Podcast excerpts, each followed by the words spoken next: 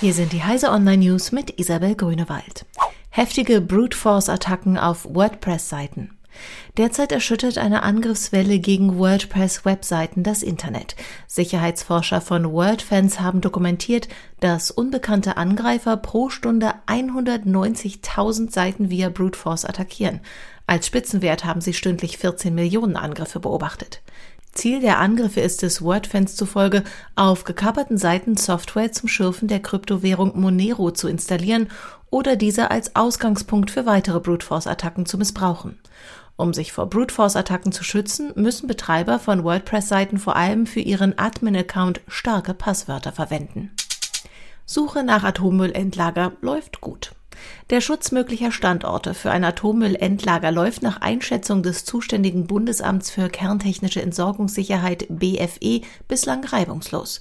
Seit Mitte August dürfen die Länder tiefe Bohrungen etwa für Erdwärmenutzung, Brunnen oder den Bergbau nur noch genehmigen, wenn die Fachleute des BFE keine Gefahr für einen möglichen Endlagerstandort sehen. Bisher ist aber kein einziger Fall eingetreten, in dem das Vorhaben von den Landesbehörden abgelehnt werden musste. E-Mobilität mit Brennstoffzelle. Obwohl ein Elektrofahrzeug mit wasserstoffbetriebener Brennstoffzelle doppelt so viel Ausgangsenergie benötigt wie eines mit Batterie, verfolgt Hyundai konsequent die Markteinführung. Die Südkoreaner stellen Anfang Januar auf der CES in Las Vegas bereits die zweite Generation eines Brennstoffzellen-SUVs vor.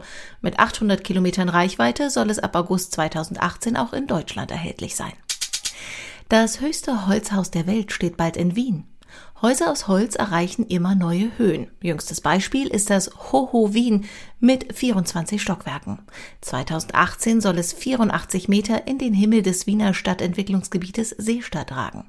Es beherbergt Büros, ein Hotel und Restaurants. Drei Viertel des Gebäudes bestehen ab dem Erdgeschoss aus Holz, die Treppenhäuser sind aus Beton. Bisheriger Rekordhalter ist ein 18-stöckiges Studentenwohnheim in Vancouver mit 53 Metern.